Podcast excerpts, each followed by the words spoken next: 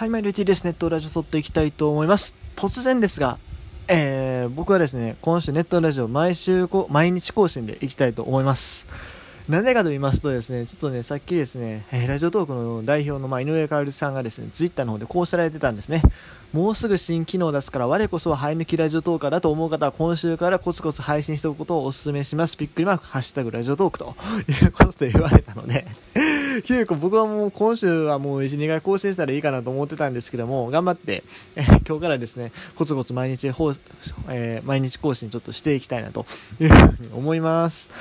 まあ、そう言いつつもですね、実は今日もともと1本撮ってたんです撮ってたんですけど、ちょっとね、話がうまいことままとまらなかったので、えー、まあ、消しちゃったんですね。お昼頃かな。えー、まあ何かと言いますとですね、栃木ゴールデンブレーブス西岡剛さん入入団決定というね、入団決定って言うとおかしいな。一応ホームページの方には、えー、こう載ってました。えー、西岡剛選手契約更新のお知らせということでですね、えー、まあ出ておりましたと。まあ、これどういうことかというと、まあ、川崎選手が、えー、栃木に入団したということで、じゃあ俺も一緒にやりたいという形でですね、まあ、西岡選手も、えー、選手契約することになったと。で、まあ一応去年から在籍してて、多分選手の保有権的なのはまだ栃木球団持ってたのかな。対談発表確か出てなかったので、だからまあ一応契約更新という形になったみたいです。まあ、9月1日にね、契約更新でなんやねんっていう感じはするんですけども、おね、普通に考えてお前、お前もう、栃木の優勝ほぼほぼ決まっ、優勝というか、まあ実はもう栃木は、地区内の争いはもうかなり優位に進んでるんで、お前、正成選手契約でなんやねんと。去年契約してもらったで今年このタイミング契約でなんやねんと思う方いるかもしれないですけども、まあこれはね、まあ、これでいいと思うんですよ。まあ実際正直な話で西岡選手も NPB 復帰っていうのはなかなか厳しいところがあって、で、栃木ゴールデンブレーブスっていうのはやっぱり若手選手をね、いっぱい抱えてるわけですよ。そういった選手の出場機会を上げるという意味では、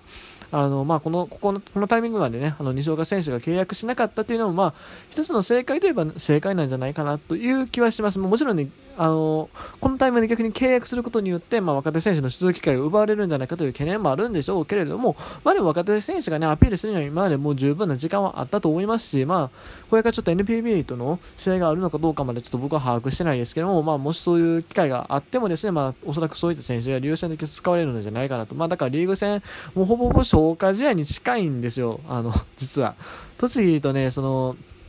同地区の、同地区の中でも、えっ、ー、と、A と B に分かれてて、まあ、2チームで実際争ってるんですよ。2チームで争って、その後、地区クライマックスシリーズがあって、その後、BC リーグ優勝決定戦みたいな流れになってるんで、で、その、同地区の、えー、A と B に分かれてるうちの A に属してて、もう1個がその茨城アストロプラネットなんですけど、まあ、もうそことね、めちゃくちゃ差がついてるんですよね。そう、だから、あのもうほぼほぼ消化試合状態なんです。だからまあそういう意味ではね、あのこのタイミングで全然良かったんじゃないかなと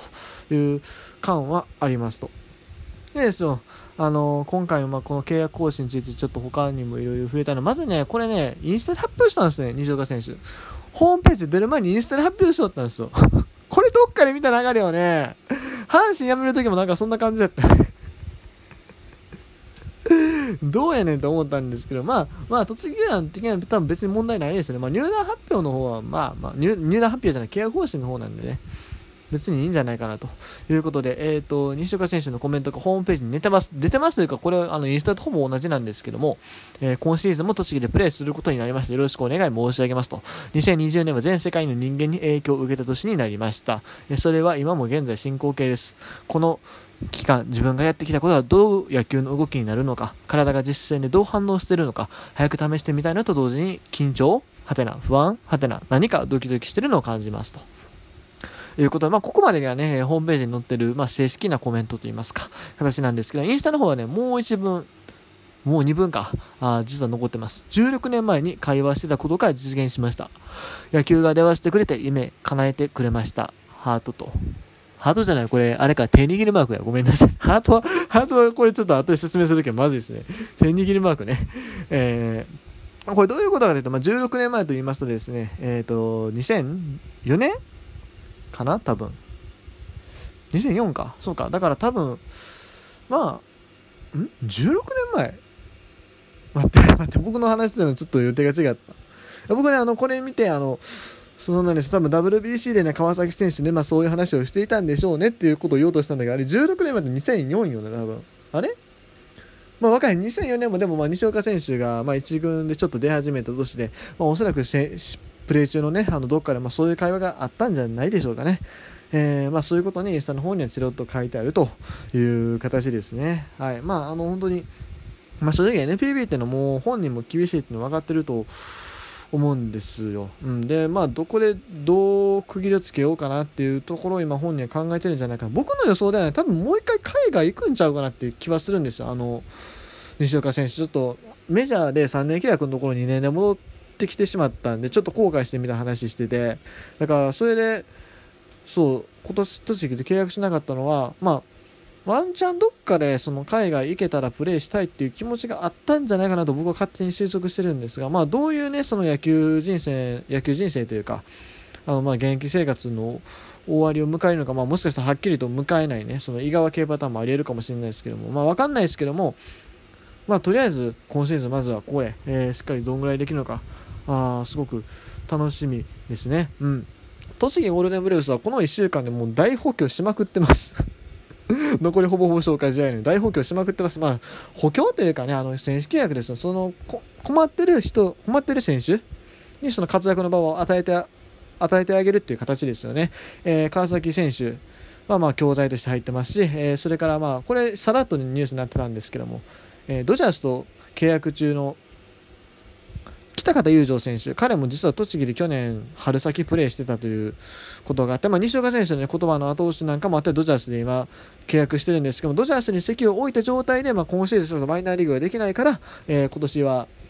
残り短い期間だけれども、まあ、ブレーブスでプレーするということになってってます。そしてはこの西岡選手も契約更新ということで、一気に3人 NPB プレーヤーが加わると。えー、もちろんですね、えー、成瀬兼任コーチ、飯原兼任コーチもいますから、あ栃木ゴールデンブレス相当豪華な陣容ですね。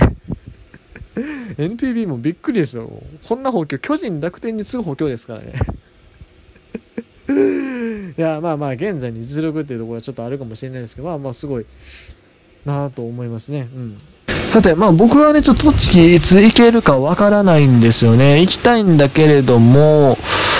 ちょっとね、9月2日の試合から西岡選手出場可能っていう表記があったので、おそらく9月2日、明日の試合、西岡選手出るんでしょうね。うん。見に行ってもいい。でも今正直僕その準備してないし、今から明日早起きしていくっていう、まあ13時からしてるんで、その気力はないですね。でね、多分ね、川崎選手は9月1日から、あの、一応プレー開始なんだけども、7日に入団会見で今年になってるんで、多分それ以降なんですよ、出るのは。だからどうせなら2人が共演するのを見たいということで、僕は今考えてるのは11日、えー、の、えー、栃木茨城戦、これ小山ですね、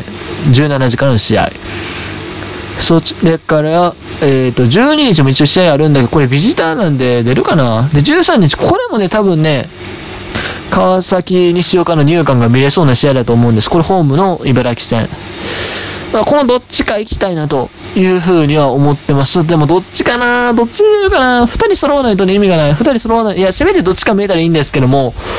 両方出ない可能性もあるわけよ。特にこの3連戦とかなってくると。難しいなでも、客寄せ的には多分13日に出る気もするんだけれども、あー、13日暑いっすよね。お昼のゲームなんで、ベテラン2人出るかな？出るか ?13 かな？でもな、13混みそうなんよね。11絶対空いてるんですよね。平日やし。17時開始やし。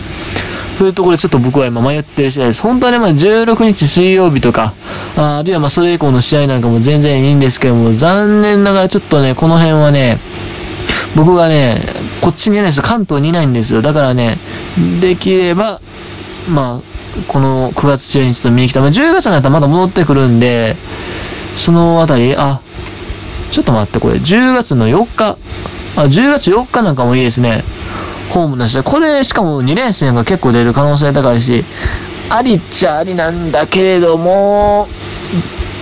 いやー、9月中に見たいな、どうせなら。どうせなら、ムネリンのデビューした、そう、そう、ムネリンのデビュー戦になる可能性があるの、11日やって。多分8日までビジターなの僕出ないと踏んでるんだけども、11デビュー戦、あ、これ行きたいなちょっとまあ、考えますわ。はい。ということで、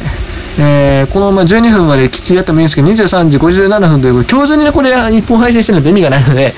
ごめんなさい。今日配信の話もちょっとしようかなと思ったんです。この辺で切らせてもらいたいと思います。今日はね、西岡選手の、え栃木ゴールデンブレーブス契約更新のお話をさせていただきましたということで、えー、以上、ちいでした。明日からもね、え今週は1週間毎日配信していくのでよろしくお願いいたします。